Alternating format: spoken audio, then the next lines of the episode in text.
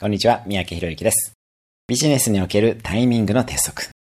時代の流れを読んで、誰よりも早く挑戦して、ブームならば短期勝負、文化ならば長期勝負がビジネスの鉄則です。タピオカは短期勝負、IT は長期勝負でした。長期勝負ならば、競合と一緒に業界を盛り上げ、成熟してきたらニッチな分野で尖っていきます。今、大成功している人は、短期勝負でも長期勝負でも流れを読んだ戦い方がうまかった人です。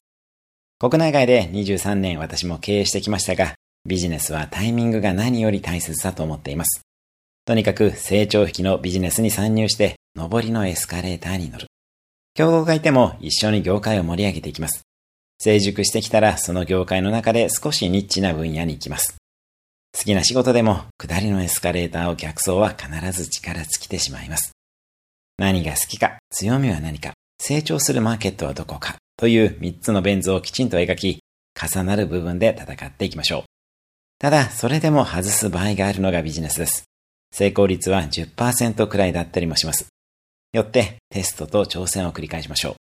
そのためには、コストがかからないテストをすべきです。商品ができる前に広告テストをしてみたり、期間限定で結果が出なかったら潔く撤退するなどになります。